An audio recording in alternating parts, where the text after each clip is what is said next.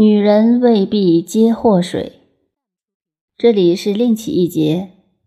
子曰：“吾未见好德如好色者也。”这句话里面说的“色”包括了女色、物欲、嗜好三重意义，但根据历代的看法，只是偏重在女色这一面，认为这是孔子对卫灵公的感叹。孔子周游列国时。对孔子比较重视的是魏国，但魏国的政权当时具有较大影响力的是大臣屈伯玉，而左右魏军的是美丽妃子卫灵公必好的男子，所以有这句感叹而成了一句名言。事实上，不止卫灵公，从人情世故上看，人都是好德不如好色。如果一定要以最高的道德要求，世界上很少有合乎标准的人，像我们看到很有名的唐明皇与杨贵妃这段历史故事。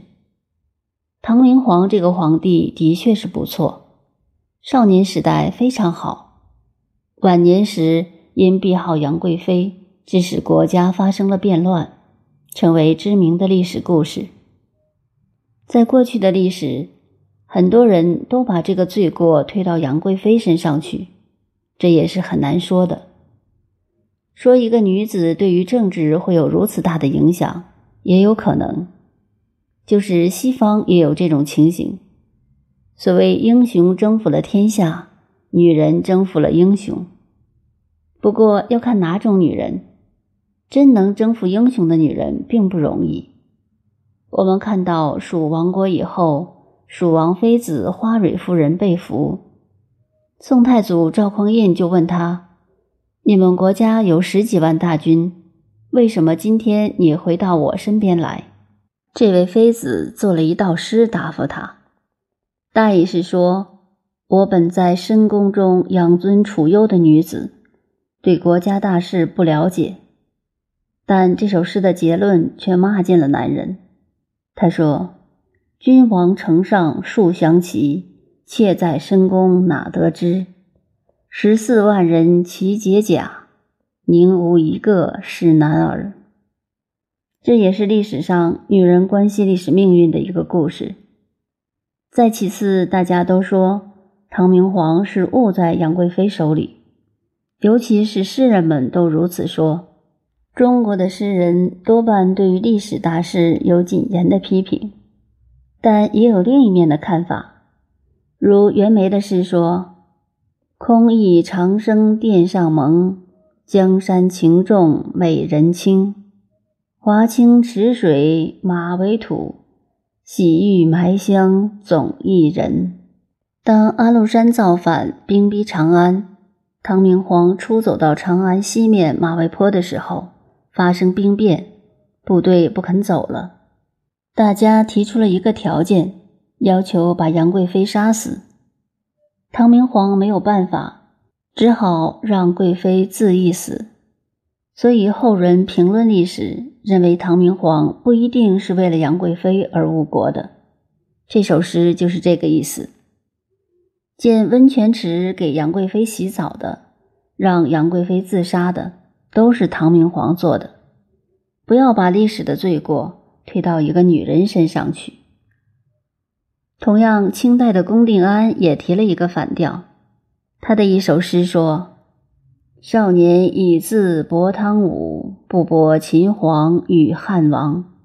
设想英雄迟暮日，温柔不住住何乡？”他说，一个英雄到了晚年没事情做了，不让他住在温柔乡里，又要他干什么？龚定安这个理论和现代的心理学。弗洛伊德的性心理学有点类似，我们要特别注意，性心理学与马克思的理论严重的影响了近一百年思想。今日除了马克思的影响以外，弗洛伊德的性心理学对近百年来历史文化转变的影响更大。不过这一方面不像政治理论受重视。如果依据性心理学的看法，有过分的精力就有杰出的事业。因此，英雄豪杰才子几乎各个行为不减，都是孔子所讲的“未见好德如好色者也”。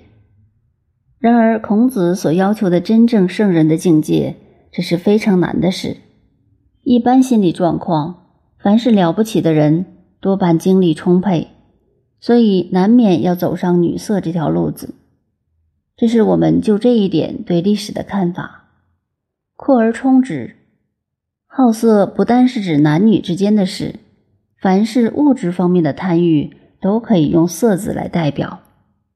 尤其是以佛学的立场看，那就更明显了。照儒家的思想，一个领导人简直任何嗜好都不应该有。但是人很难做到完全没有嗜好。譬如有些人什么嗜好都没有，就是好读书，这也变成一个嗜好。于是左右的人都是读书人。南朝梁元帝读书读呆了。